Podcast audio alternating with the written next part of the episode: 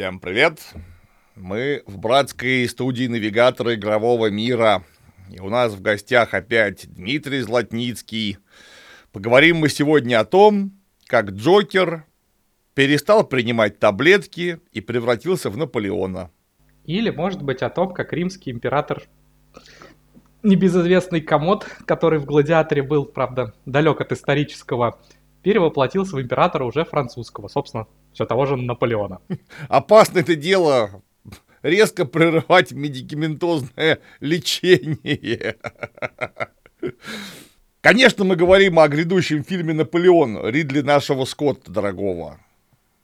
22 числа должен выйти вроде как, уж совсем вот-вот. Но мы не выдержали, потому что и Дмитрий, и я страшно любим эпоху Наполеона. Личность сама не безинтересная. И тут раз, и тизер, трейлер, второй трейлер, какая-то шквальная куча фоток э, со съемок, э, и это все Целиком вместе. сцена коронации. Да, и в главной роли Хоакин Феникс. И мы не выдержали и решили поговорить о, о том, что мы уже видели и чего мы ждем от этого кино. И некоторым образом его предуведомить, потому что, как ни крути, а разбор Наполеона делать придется наиподробнейший. Надо как-то, чтобы это было не сразу, не вдруг, а постепенно. Вот мы постепенно и заходим. Причем я думаю, что, возможно, придется делать даже дважды, потому что выходит 22 э, версия для кинотеатров, а Ридли Скотт говорил, что у него есть еще расширенная версия, по-моему, больше 4 часов, которая он надеется, что впоследствии выйдет в стримингах. А, и, в принципе, для Ридли Скотта это практически норма. У него чуть ли не все, ну или очень многие фильмы есть еще в таких режиссерских версиях. Я даже видел рейтинги в духе там 10 лучших э, расширенных версий фильмов Ридли Скотта. И зачастую его именно более полные версии, они, скажем так, более цельные, более э, логичные, что ли, чем то, что мы видим в кино, видели в кино, потому что те, ну, чуть-чуть так обкоцанные и потерявшие какие-то сюжетные части, которые, вообще говоря, лучше бы, наверное, было не терять. Так что я, если честно говоря, жду даже не столько 22-го, чтобы посмотреть э, в кино, хотя, конечно, хочется на большом экране, сколько очень любопытно будет посмотреть именно полную версию, которую, надеюсь, э, все-таки увидят. Потому что в российском интернете было много новостей в духе, что Ридли Скотт пообещал, хотя, если почитать оригиналы, там было сказано, что он имеет вот большую версию и надеется, что она тоже сможет выйти. Мы тоже надеемся. Потому что иногда такого нарежут, никогда не забуду, когда я видел первый раз в кинотеатре э, фильм про Хоббита или туда и обратно, Битва пяти воинств, который показался довольно бодрым, но как-то там вот мало этого всего. А потом я увидел режиссерскую версию, которая просто на 45 минут длиннее, и там все интересное оказалось вырезано. Собственно, про битву пяти войн. Думаю, а зачем вы это делаете-то вообще? Ну как так можно? Там можно... Вот всякую чушь можно было навырезать, а вот это нужно было оставить, но нет. Ну вот у Ридли Скотта есть показательный пример с Царством Небесным, который, конечно, к реальной истории имеет очень относительное а, отношения. Там, очень, очень много у него вольностей, но тем не менее, по крайней мере, в полной версии а, у тебя не возникает а, серьезных вопросов о логике действий персонажей, о том, чем они мотивированы, почему они поступают так или иначе. А когда ты смотрел первый раз более короткую версию, там кроме вопросов э, к исторической достоверности, еще было много очень просто к внутренней логике, когда ты не понимал, что и почему герои делают, а это вот а, неправильно уже не с точки зрения исторического кино, а в принципе с точки зрения любого художественного произведения. Не, ну конечно, как, какого черта спрашивается. Но, наверное, вернемся к трейлерам. А, да, я сразу могу сказать, что с большим ужасом жду этого кино, потому что Ридли Скотт который радовал нас многие-многие-многие разы по-настоящему замечательным кино, последнее время что-то засбоил. И то ли его в плен взяли и заставляют снимать какую-то ахинею, или вместо него снимают ее, или он в самом деле сломался. И вот сейчас раз, и он же не просто снимает фильм, а он возвращается к своим истокам, потому что у него режиссерский дебют 1977 года, я уверен, в честь моего дня рождения – это дуэлянты замечательные. которые как раз рассказывают нам некую небольшую камерную историю из эпохи наполеоновских войн, как раз. Потому что там два этих гусарских офицера, это как раз офицеры Великой Армии. Ну, те самые, которые дуэлянты, которые весь фильм бегают друг за другом то с саблей, то со шпагой, то с пистолетом. Я думаю, стоит сказать, что это, в общем, вдохновлено. Ну, во-первых, это экранизация повести, а во-вторых, сама повесть вдохновлена реальными историческими событиями. Опять же, там достаточно далеко ушло от того, что было на самом деле, но действительно была пара офицеров э, французской армии, которые на протяжении своей карьеры э, несколько раз, чуть ли не раз 20 сходились в разных поединках, э, пешими, конными, саблями, стрелялись как угодно, э, начиная еще там относительно младшими офицерами и вплоть до генеральских погонов. И вот мы видим у Ридли Скотта серию этих дуэлей на фоне исторической эпохи. Самого Наполеона там нету, но эпоха, на мой взгляд, показана неплохо и могу ошибиться, то есть я здесь не специалист, но, по-моему, это один из лучших фильмов в плане постановки именно фехтования. О, это в самом деле. Там из десяти, вот это где-то там уверенно в третье, четвертое, второе место в смысле постановки фехтовальных сцен – просто гениально сделано. Это не только режиссерский дебют Ридли Скотта, это еще дебют, ну, по крайней мере, в полном метре точно, одного из лучших постановщиков фехтовальных сцен, хореографа фехтования э, Хопса, который потом ставил фехтование в Роброе и в «Игре престолов» в первом сезоне, и очень-очень много где там Капитан Фракас, Скоромуш, в общем, у него послужной список огромный просто. Ничего лучше в смысле фехтований на дворянской шпаге я в кино не видел. Все сделано абсолютно идеально, и в смысле аутентичности, и в смысле драматургии, постановки, и в смысле такого совершенно грубого реализма. Очень здорово. Но я чуть-чуть в защиту, наверное, Ридли Скотта скажу, а, хотя его последнее творение, которое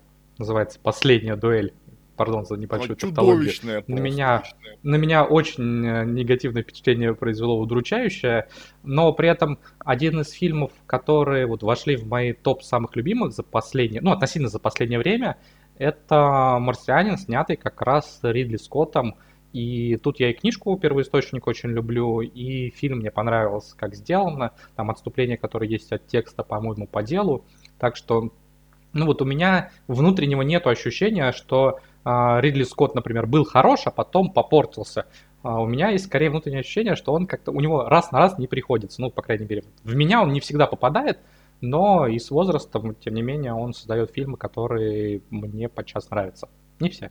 И вот у нас трейлер вышел, а также еще один трейлер и куча фотографий со съемочной площадки, масса материалов по поводу Наполеона.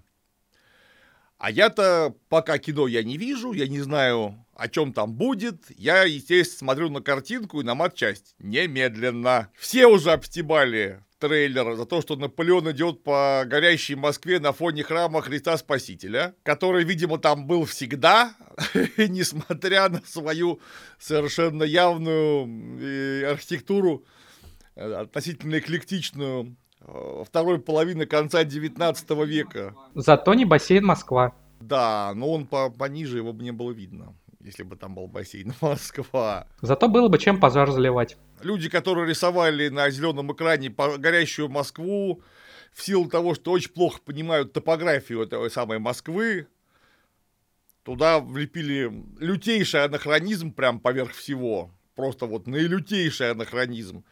Но в целом, в целом, по-моему, извини, что перебью, а, относительно свежей экранизации «Войны и мира», вот э, уже двухтысячных, там был какой-то такой скандал как раз из-за того, что храм Христа Спасителя был в кадре. И поскольку это стали громко достаточно обсуждать, его убрали. Но при этом потом, смотрю, оставили а, спас на крови в какой-то из петербургских сцен, который, очевидно, во времена наполеонских войн еще там тоже не стоял.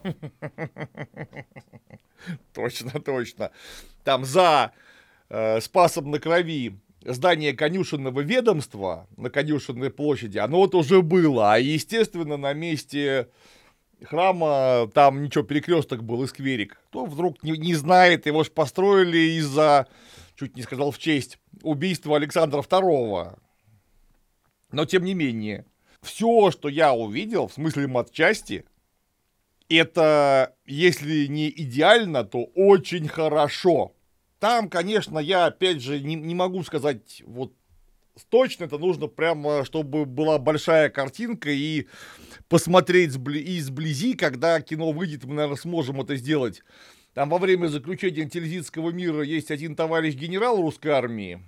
У него что-то очень непонятное с орденской колодкой. Я вот так вот, глядя на планшетике, не могу сказать в точности, что там не так, но что-то там не так. Когда выйдет, можно будет придраться. При этом русская армия в американском фильме про французского императора показана лучше, чем в 99% современных наших исторических фильмах показана русская армия. Там потому что такие стоят красавцы вообще. Там кивера, мундиры, причем мундиры посажены по фигурам настолько нормально, вот как это вообще в принципе должно быть. И видно, что они не из костюмерки взяты из-под утюга, а они там, где надо, помятые, там, где надо, потертые. Ну, просто, да, хорошо, это второй план, то есть там на первом плане это Наполеон и Александр, но они выглядят по-настоящему. И очень-очень достоверно правильно сделано. Прямо цвета подобраны, э, фасончик, то, что надо. Ну, с другой стороны, французская армия, ну, вообще ничуть не хуже. Просто отлично все зафактурены, как надо сделаны. Там единственное, что на, по-моему, одном из постеров крупным планом Хоакин Феникс, значит, в шляпе с саблей.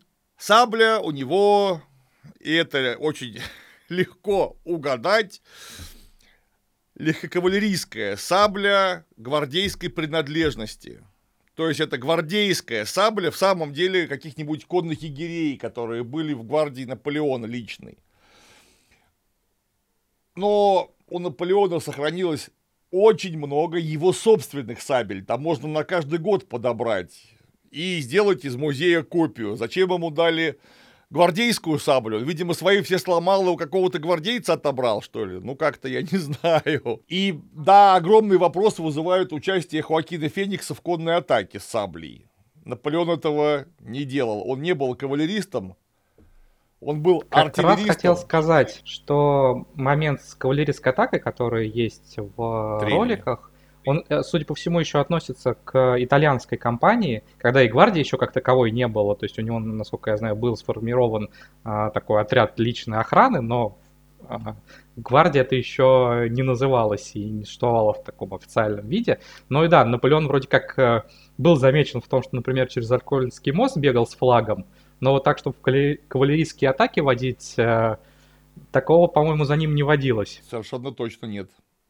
Наполеон отлично ездил на лошади, делая иногда какие-то сумасшедшие переходы, ну, понятно, на почтовых лошадях до 200 километров в день. Это на машине-то не каждый может. А вот Наполеон по 200 километров в день иногда отмахивал на лошади, но это же не кавалерист он не умел воевать на лошади. У него бы даже, наверное, идеи не возникло прыгнуть на лошадь и куда-то там помчаться. Это же не Иохим того, Мюрат. У него, для, у него для этого были как раз специально обученные Мюраты, Бесьеры и прочие Вассали. специалисты по кавалерийским атакам. Вот. Наполеон нет. Наполеон даже более того, он через Аркольский-то мост со знаменем не бегал. Он не добежал до Аркольского моста со знаменем. Это самое главное противоречие с тем, что мы видим на картине. Наполеон на Аркольском мосту кисти Давида, кажется. Или это Гро. Но это, это, уже, это уже часть мифологии. Потому что Наполеон... Которую он сам и создавал. Наполеон, увидев, что никто не идет на мост, потому что с той стороны стоит батарея австрийских пушек, которые картечью просто сметают с этого моста все. А вокруг были очень удобные дренажные канавы расположены в изрядном количестве, и пехота просто в эти канавы легла и не вставала, потому что когда есть канава и пушки, вот лучше лежать в канаве, чем быть где-то еще. Наполеон в самом деле схватил знамя и пошел на этот самый мост пешком. А за ним побежала половина его штаба сразу.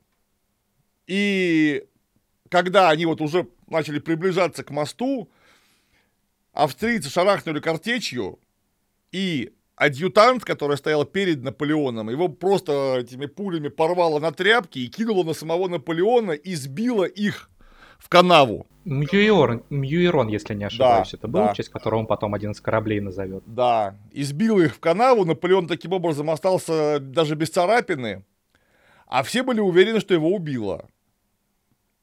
Вот, там и знамя упало, и все вместе. Но, тем не менее, пехота крайне приободрилась и э, ломанула на Аркольский мост, после чего Наполеона стали звать маленький капрал.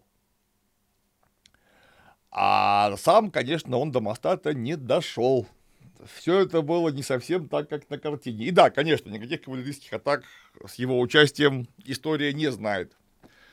Вот то, что он пушки напрямую на водку выкатить мог лично, это да, это факт. Если говорить о моментах, которые, ну вот судя по трейлерам, а, точно будут отступления от какой-то исторической действительности, там, судя по некоторым кадрам, Э, битва при пирамидах происходит прямо около самих пирамид, хотя на самом деле достаточно далеко от них было, и тысячи лет истории наблюдали за сражением все-таки издалека, а тут э, сражение происходит прямо под ними, и снаряды долетают до этих самых пирамид.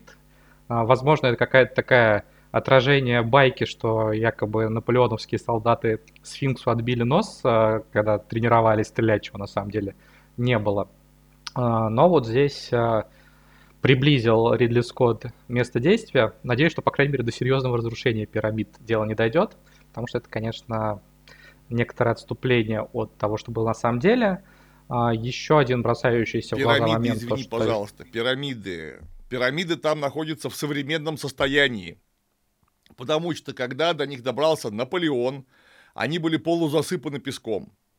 То есть вот эти вот гигантские каменные холмы, кирпичные холмы, нет, какие кирпичные, каменные холмы, вот не возвышались тогда настолько, потому что, во-первых, самого сфинкса было очень плохо видно, там одна голова торчала из-под песка, и пирамиды были зверски занесены. Мне кажется, я, кстати, видел картину Лежена, который участвовал в кампании египетской, потом закончил свою карьеру генералом. По-моему, там все-таки достаточно они крупно видны, то есть, может быть, он, конечно, тоже несколько отошел от э, действительности, но все-таки это... после того, как очистили.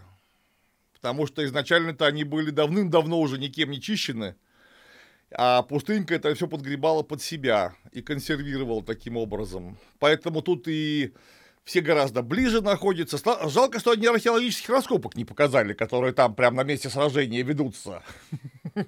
Ну, по поводу археологических раскопок, э, как раз э, есть во втором трейлере э, картина вернее, кадр, который буквально воспроизводит а, картину, когда Наполеон осматривает мумию.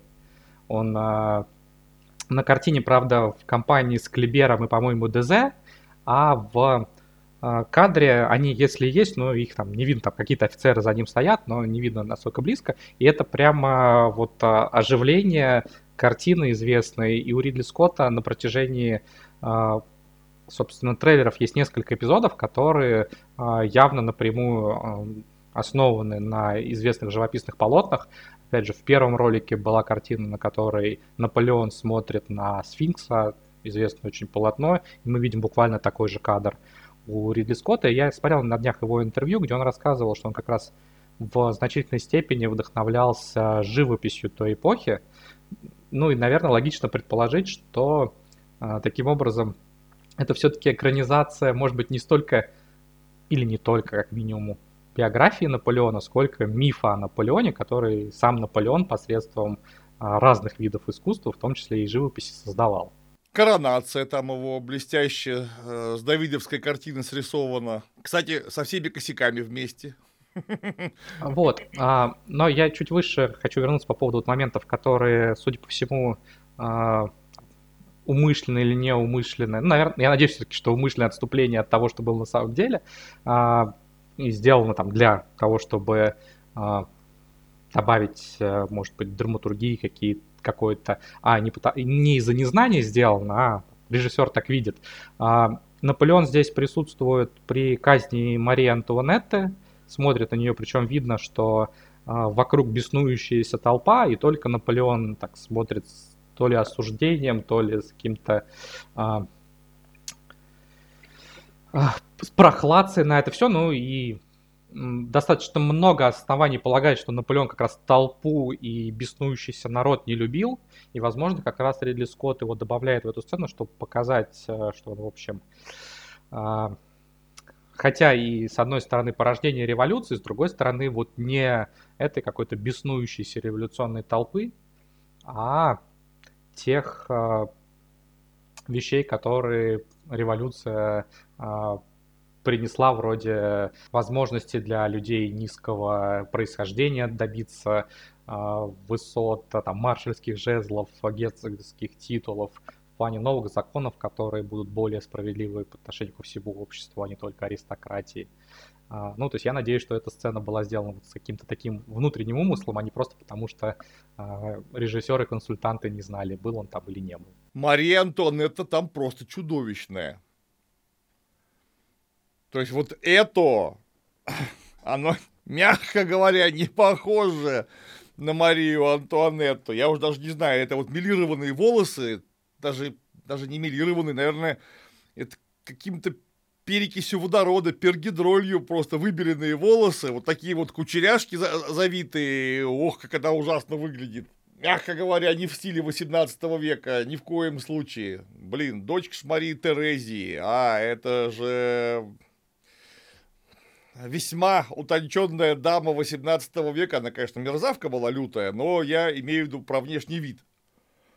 А внешний вид у нее ужасен. И потом, опять же, в трейлере я не понял, в одном из трейлеров, наверное, секунд 30 из двух с половиной минутного трейлера Наполеон говорит с некой дамой, которая может быть охарактеризована только как очень странная проститутка.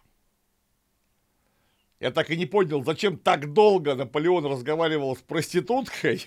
Чуть ли не 25% трейлерного времени всего. Сдается мне, это была Жозефина. С короткой стрижкой, да? Вот это дама. Да, да, да. Это Жозефина, да. Да. А как же она так выглядит чудовищно? Ну, Жозефина тоже была того еще поведения, но ее невозможно назвать э, девушкой с пониженной социальной ответственностью. Она одевалась прилично и выглядела нормально, иначе Наполеон никогда бы на нее не запал. Там, кстати, есть странный момент, когда он ей объясняет, что на нем надет мундир генерала, мол, я в нем привел э, французскую армию к победе в э, осаде Тулона. Вот, э, ну и, наверное, немножко странно, когда вдова генерала, генерала Багарне, не узнала бы генеральского мундира. Да, тем более, когда Наполеон-то привел к победе при, Тул, при Тулоне генералом, то он еще не был. Ну да, он получил как раз бригадного по итогам. Да, он был в процессе боя. Но тем не менее, там, ладно, перед дамой можно и прихвастнуть, тем более, что ну, действительно его заслуга была а, решающий. Но вот а, то, что генеральше надо объяснять, что такое генеральский мундир, это очень странно выглядит. Так и вообще-то Франция, я имею в виду те самые аристократические или около того круги, были настолько милитаризированы в то время, что никому не надо было объяснять, чем отличается генеральский мундир, например, от полковничьего. Она бы это, девушка сама бы рассказала, что тут Там, надето кажется, и как. это выглядит так, ну, они, судя по всему, встречаются на карнавале, и, ну, похоже, что она спрашивает там, или что, в кого он наряжен, как-то так. Вообще, конечно, у них были крайне интересные отношения. Было бы занятно посмотреть, что там по этому поводу Ридли наш Скотт-то придумает. Потому что Жозефина не видела в Наполеоне вот этого великого завоевателя. Она же сразу с ним на контакт не пошла. Есть же ее замечательные и о ней воспоминания, письма, где она говорит, что вокруг меня ходит какой-то дроле, и что-то от меня хочет. Дроле – дурачок, значит, по-французски. Вот она Наполеона воспринимала исключительно как какого-то странного молодого человека, который и решиться ни на что не может, а если решается, то не на то, и она вообще не знает, нужен ли он ей такой в принципе. Извела ну, очевидно, что он вся. любил что по молодости, ну, когда у них отношения начинались, он-то ее любил всем сердцем, и по его как раз письмам-то видно, что он буквально вот с всем жаром южной корсиканской души к ней относится. А она-то как раз к вопросу там о пониженной социальной ответственности продолжала прекрасно общаться с другими представителями мужского пола и не была, конечно, ему верной любящей женой. Да не, естественно. Потом, наверное, уже когда он стал консулом и императором, оценила, какой он на самом деле, и стала гораздо теплее, видимо, к нему относиться. Дурачок-то не совсем потом, дурачок. Тогда уже он, кажется, был не столь... Ну, то есть, очевидно, что он продолжал к ней очень тепло относиться на протяжении всей жизни, но уже а, того пыла не испытывал. Вот интересно будет посмотреть, что по этому поводу нам расскажет Ридли наш Скотт. Вообще, конечно, это задача, по-моему, ну вот я лично не знаю, как ее осилить на протяжении, да, что двух, что четырех, что пяти часов. Потому что там же натурально все начинается с Великой Французской революции и оканчивается на льду какой-то реки, это, видимо, Березина. Нет, вот это как раз эпизод, который я хотел отдельно обсудить. А, в а, фильме, а, судя по словам Ридли Скотта, будет 6 баталий. Ну, там некоторые достаточно легко расшифровываются, то есть явно будет Ватерлоу, явно будет битва при пирамидах, явно будет что-то из итальянской компании, хотя не очень понятно что, потому что, ну, там, кавалерист Наполеон вроде на Арколе не просится, может, это Риволи. Ну, в любом случае, какая-то битва будет из итальянской компании, будет, очевидно, осада Тулона. Там по кораблям стреляют, там, да. В которых он в первых рядах дерется. Там, где мы видим лед, это, ну, там, на 99% Аустерлиц. А, вот, и а, ну, есть такой исторический миф, что при отступлении в озере Зачан а, потонуло множество тысяч солдат союзной армии, хотя, судя по всему, там потонуло достаточно большое количество пушек и лошадей, а вот людей буквально там один-два человека, и не было такой массовой гибели, как потом это даже некоторые мемуаристы вспоминали. А, в принципе, вот эта легенда о утопших солдатах при отступлении, она получала отражение уже в кино, например, в Аустерлице, в фильме 1960 года, если не ошибаюсь, там есть в конце битвы эпизод, где как раз отступают через, отступают через замерзшее озеро, соответственно, стреляют французские пушки, лед проламывается, кто-то там выбирается, кто-то тонет. Но вот судя по контексту, который в э, трейлерах звучит, кажется, что э, тут Ридли Скотт не только что раздул этот миф, но он превратил его из небольшого и не самого значимого эпизода битвы в прямо ключевой момент. То есть это выглядит как подготовленная Наполеоном ловушка, когда он вроде бы как на лед заманивает э, соответственно, армию русско-австрийскую. Александр Невский пуш. стайл. Да, ну то есть вот реально выглядит как будто э, такое ледовое побоище образца начала 19 века. И если это действительно так, то получается, что Ридли Скотт, ну там, радикально изменил вообще и суть эпизода, и вообще, видимо, Аустерлицкой битвы. Ну, это, эти кадры настолько известны, что у нас их пытались закосплеить в фильме «Союз спасения», где пушки стреляют по Неве, по замерзшей, по которой солдаты бегут к Петропавловской крепости после восстания декабристов. Это, я так понимаю, всем очень нравится, что лед, пушки, люди, вот это все нужно обязательно вместе, и Скотт не смог тоже пройти мимо. Хочу пострелять по льду из пушек. Почему я не могу? Все уже стреляли. Ну, мне кажется, что, возможно, здесь логика сделать, э, ну, какой-то такой визуально понятный эпизод, э, чтобы, ну, скажем так, э, объяснять все там маневры, когда Наполеон дождался освобождения Працинских высот, когда ослаб э, центр, и он туда направил Сульта, соответственно, и это стало решающим моментом. Мне кажется, что в фильме, ну, это не очень просто вот какими-то визуальными а, инструментами подать. А, например, в Наполеоне, в сериале «Наполеон» 2002 года, а, там это было сделано на уровне того, что Наполеон рассказывает свой план, по-моему, Мюрату и Лану, но это не очень зрелищно. Ну, то есть они там сидят вокруг карты, он рассказывает, что будет, и потом нам показывают небольшие отрывки из того, что действительно происходит. Но не сказать, чтобы это там, прям очень зрелищно. В блокбастере, наверное, хочется показать что-то другого. Возможно, Ридли Скотт, а, исходя из вот таких предпосылок, изменил, в общем, всю суть эпизода. Извините. Но в любом случае, вот э, этот момент, мне кажется, ну, самым спорным из того, что было в трейлере, потому что, ну, как бы все было совсем по-другому.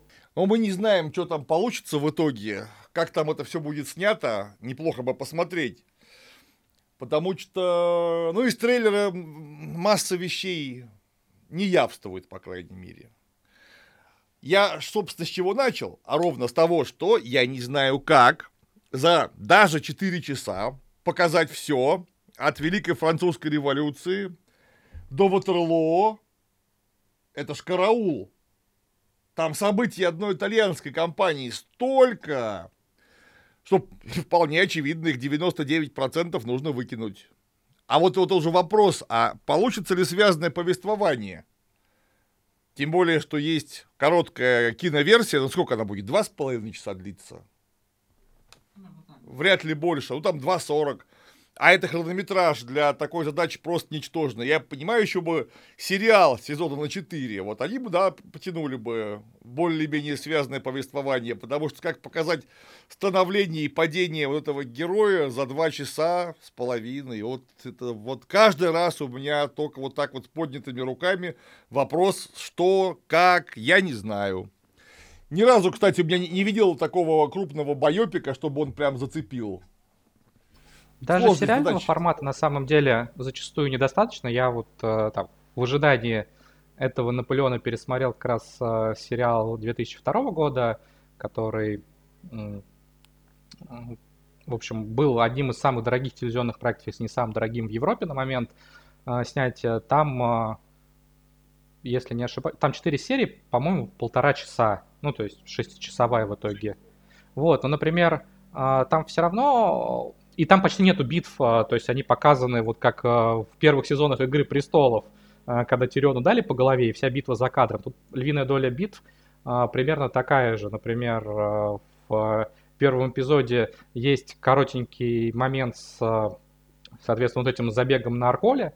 Тут он все-таки до моста в фильме добегает, но в остальном там они откатываются, и эпизод заканчивается, при этом вроде как ничего не получилось, а солдаты сразу же чествуют Наполеона как э, там, своего героя.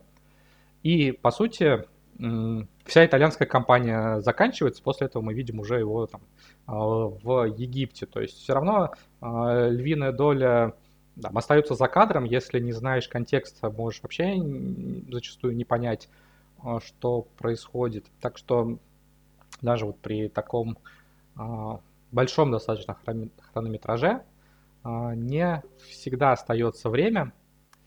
А, известно, что один из первых, а, в общем, таких эпических наполеонских фильмов от Абеля Ганса, снятый еще во времена немого кино, он длится три, если не ошибаюсь, сейчас боюсь ошибиться, он, вернее так, там планировалось что будет показана вся жизнь Наполеона а, от а, вот его совершений во время революции до там, окончания карьеры, и всего это должно было получиться часов на 18, по-моему, в сумме. В итоге из-за того, что очень дорогой по тем временам первый фильм провалился, никакого продолжения и развития это не получило, и у Абеля Ганса получилось снять, получается, только вот про Наполеона в его а, революционные годы.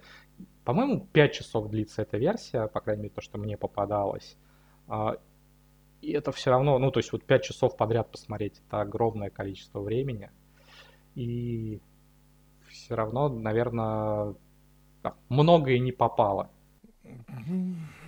Все вопрос к формату. Я я не верю просто в то, что за два с половиной часа можно что-то внятное сделать, но будем посмотреть, как оно у Ридли Скотта выйдет. Потому что все-таки те же дуэлянты, которые занимают еще большее количество времени, чем карьера Наполеона, потому что заканчивается там у них все, по-моему, в 40-е годы 19 века. Мне кажется, у них последняя, ну, то есть там последняя дуэль у них точно уже после падения Наполеона, я давно фильм смотрел, мне почему-то казалось, что это вот после, падения, они после, уже, после 100 дней сразу мне почему-то казалось.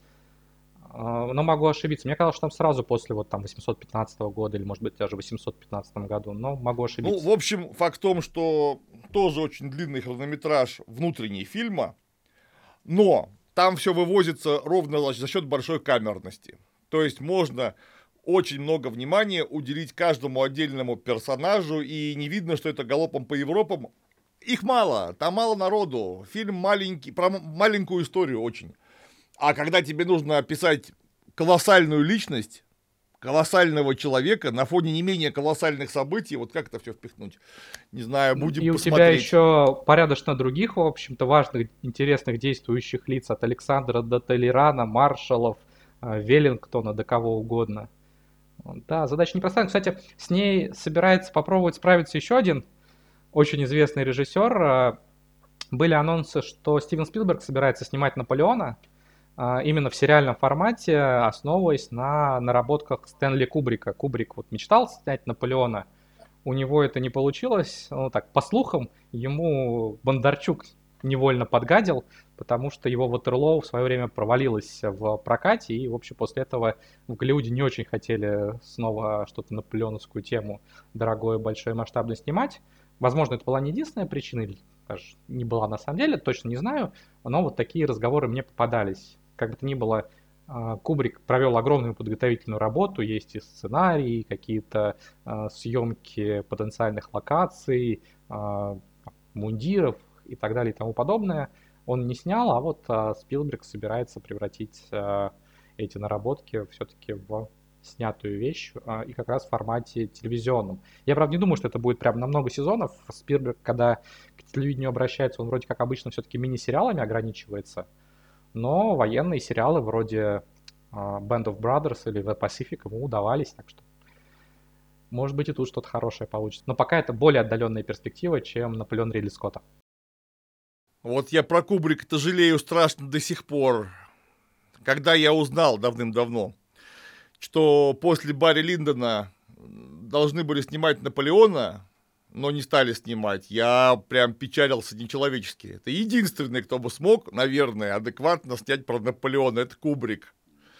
Потому что все остальные наши гении и таланты калибром-то поменьше Кубрика. Ой, как поменьше. Если не ошибаюсь, он Джека Николсона прочил на роль Наполеона. Да. И мне кажется, что э, актер такого масштаба действительно мог бы э, здорово вписаться в эту роль, потому что, ну вот у многих фильмов, где Наполеон а, в какой-то центральной роли. А, вот в том же, например, сериале начала 2000-х, о котором я говорил, там замечательный Толеран в исполнении Малковича, там совершенно не похожий на себя внешне, но очень колоритный и Фуше в исполнении Депардье, там Калинкур, Мюрат, Жозефина. А вот э, в Наполеона не очень веришь. Э, Все-таки он какой-то там, не знаю, ну вот не того, не того масштаба, не той харизмы человек. Э, и в большинстве Наполеонов или там фильмов про Наполеона, которые я видел, все-таки что-то всегда не то. А, Стайгер, вроде как в Ватерлоу, а, на меня производил большое впечатление, но вот буквально в нескольких сценах, когда он прощается с гвардией, когда он потом а, по ходу марша на Париж выходит к своим солдатам, узнаете ли вы меня. Но на протяжении большей фильма он какой-то такой совершенно лишенный энергии, уже уставший Наполеон. Наверное, не совсем тот Наполеон, которого хочется видеть. Пожалуй, вот в Аустерлице а, Абеля Ганса, это вот уже на излете своей карьеры и жизни он снял Аустерлиц. Вот там, мне показалось, Наполеон получился живой, яркий и разнообразный. То есть там мы видим и живого человека, который может над собой посмеяться, и очень заботится о родственниках, и полководца, видим, и политика, и автор, режиссер над ним местами иронизирует. Вот, пожалуй, из того, что я видел на экране, тот Наполеон мне как-то больше всего запомнился и пришелся по душе. Еще что а, важного у столицы его играл актер, которому на момент съемок было 35 лет, то есть он близок был по возрасту к реальному Наполеону на тот момент. Это, кстати, а, проблема, мне кажется, с фильмом Ридли Скотта, ну, потенциальная проблема, что все-таки э, Фениксу, по-моему, 48, и в качестве возрастного Наполеона он, наверное, выглядит неплохо, но вот когда он играет республиканского генерала, которому 24-26 лет, вот тут он смотрится, конечно, очень странно. Да, это то, о чем я тоже хотел сказать, потому что, ну, к сожалению, все мы не молодеем, и Хоакин Феникс времен, когда он там с Мэлом Гибсоном в знаках играл, когда ему там сколько было, 30, вот тогда бы он Наполеона сыграл гораздо лучше, в смысле физиономики, чем сейчас, потому что гримом состарить человека можно, хорошо состарить, а уверенно омолодить на 20 лет все-таки такого грима пока не существует. Да, можно, конечно, а, с помощью спецэффектов это сделать. в принципе, сейчас уже получается достаточно убедительно. Я, на самом деле, был немножко удивлен, что Ридли Скотт не решил хотя бы чуть-чуть омолодить э, Феникса вот в сценах ранних. Э, все-таки, ну, виден возраст. Э, там каждый годик виден. Феникс в этом отношении очень по-честному выглядит, а не как Том Круз, который сам спецэффект. Ну, на самом деле, суть, судя по... Э, ну, Том Круз для своего возраста в замечательной форме, спору нету, но так, судя по именно просто фотографиям, э, в миссии невыполнимом мы увидим все-таки немножко такую облагороженную его версию. Э, как бы то ни было, вот был фильм «Наполеон» 55 года, там из этой ситуации вышло так, что молодого Наполеона играл один актер, а Наполеона уже в возрасте там, императора другой актер. Они, правда, совершенно себя не похожи, два актера были, но, тем не менее, какой-то тоже выход. Сейчас спецэффекты вроде позволяли бы найти более простое решение. Непонятно, почему, ну, мне непонятно, по крайней мере, почему Скотт решил э, не использовать ничего, чтобы хоть немножко Феникса омолодить. С большим интересом жду, как там артиллерию покажут. Пушки я страшно люблю. Непрерывно про них читаю всякие книжки. Смотрю фотки и настоящие артефакты, а в трейлере их вроде как показывают много, но они все время в каком-то мельтешении, каком-то дыму, и я не могу рассмотреть э, конкретно матчасть. Вот просто не могу и все. Очертания какие-то общие детали понятные, подробностей не вижу, а было бы интересно. Я за матчастью всегда очень внимательно слежу. Люблю, чтобы были правильно пуговицы и все в ряд. А вот а, такой вопрос. Если, например, с матчастью все будет а, здорово, но при этом а, будут какие-то, ну, очевидно, будут отступления от а, событийного ряда от э, того, что было на самом деле. Ну, то есть вот тут какое отношение у тебя, насколько ты будешь к этому придирчив э, или наоборот готов э, простить какие-то художественные домыслы автора, режиссера? В кино все-таки как в художественном произведении. Первую скрипку играет драматургия.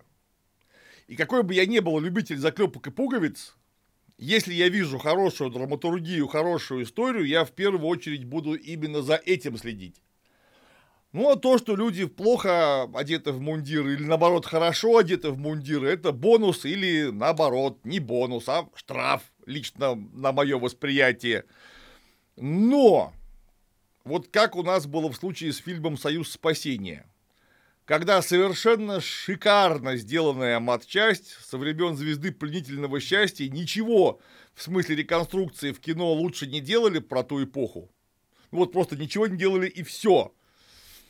Но когда за этими костюмами нет вообще нормального, хоть сколько-нибудь вменяемого сценария, э, который, да Господь с ним с драматургией, чтобы он просто внутри фильма был внутренне логичен, чтобы он сам с собой не спорил – вот когда этого нету, уже на костюмы смотреть не хочется, потому что, ну, я за первые полчаса уже все понял, что, значит, смотрите, вот это хороший пехотный костюм, это хороший кавалерийский костюм, это хороший придворный костюм, все, вот, значит, единственное, Николая Первого за что-то собрали на, на коленке прямо на съемочной площадке, и Николай Первый похож на чучело. С, с поздними эполетами, по-моему, четырехвитковыми, которые вообще это там уже какие-нибудь 40-е, 50-е годы 19 века.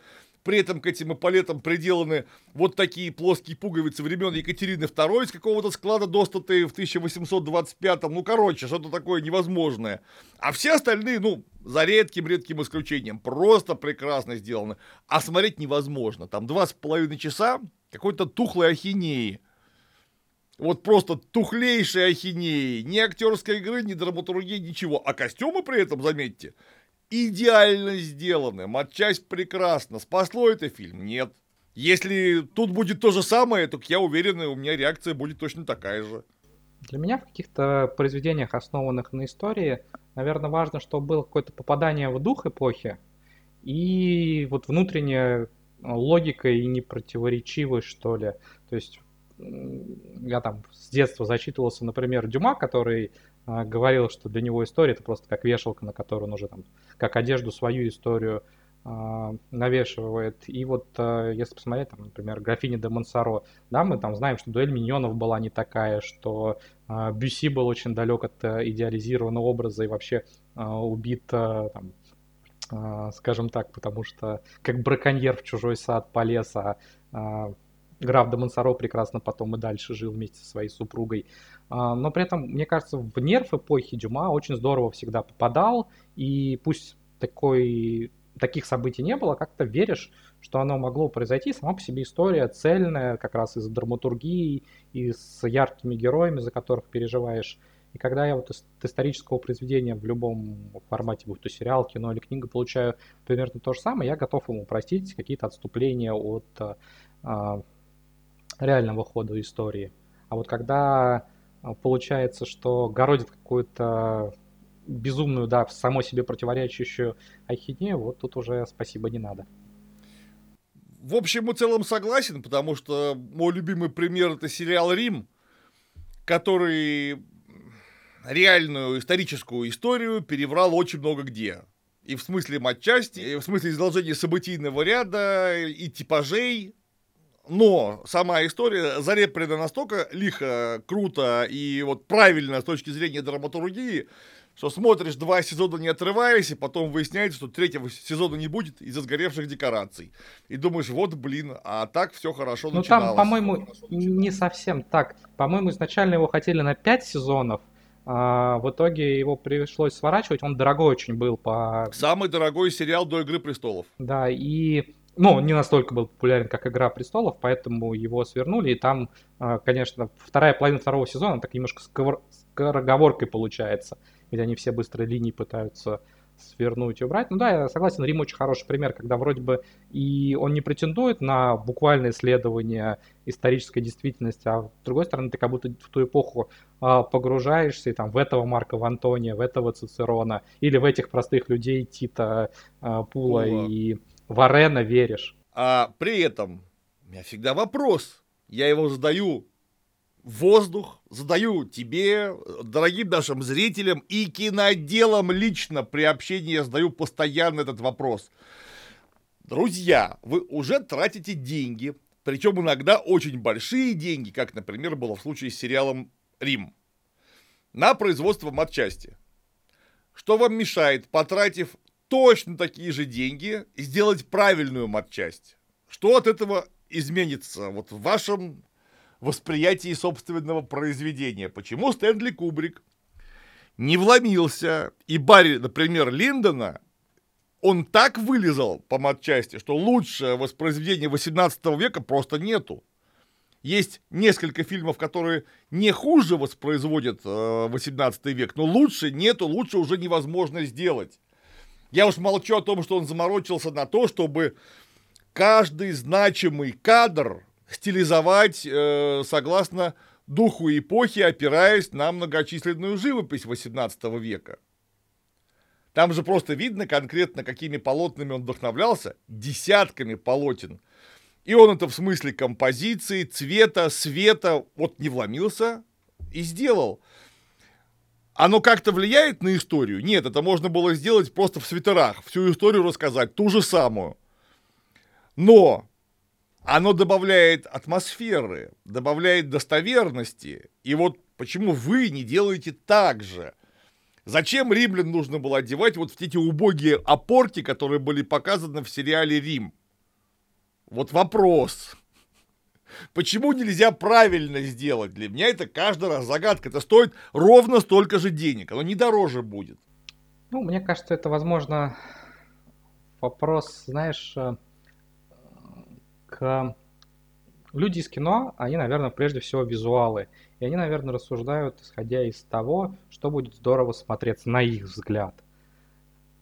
Так что, возможно, с какой-то подобной мотивацией, мне кажется, что порой, в принципе, э, и отчасти мне кажется, что в этом проблема есть там и кино, и сериалов современных, а, что какие-то там, повороты сюжета, ходы, сцены, они снимаются не исходя из того, что будет логично персонажу сделать, что э, к чему ведет история, а потому что там, режиссер или шоураннер, ну или кто-то принимающий решение подумал, о, а это здорово будет смотреться на экране, давайте мы вот так вот сделаем.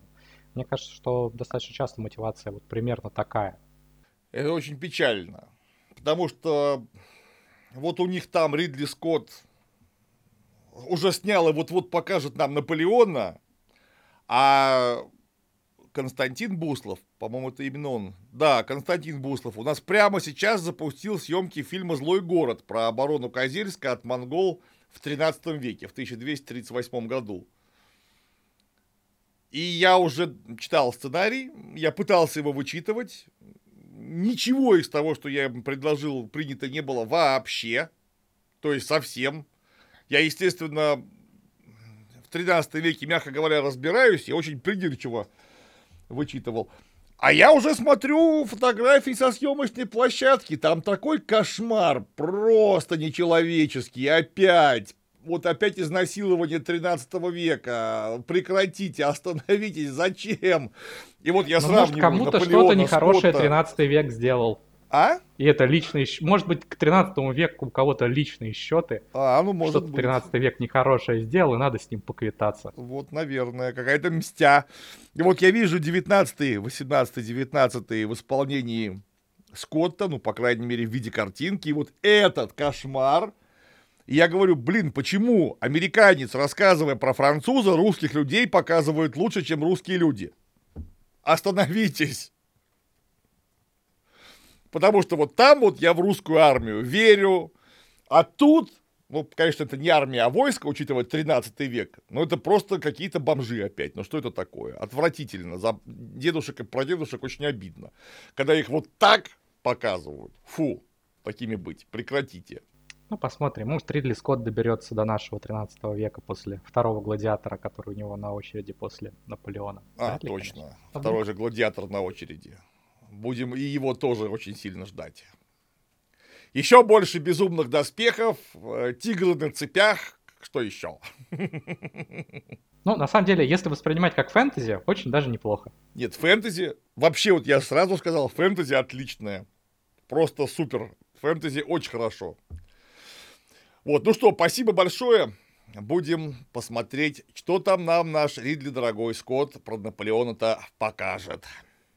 А вот Ридли Скотт в своей обычной манере вышел на связь. Критик тоже заметил, что в трейлере наполеоновская артиллерия стреляет по пирамидам. Да, чего в самом деле не было. А Ридли Скотт сказал, что неплохо бы тебе, дорогой критик, завалить хлебало, потому что стреляла, не стреляла, а у нас очень даже будет. Хоакин Феникс сказал, что, ну, слушайте, фильм-то не документальный, он же высоко художественный.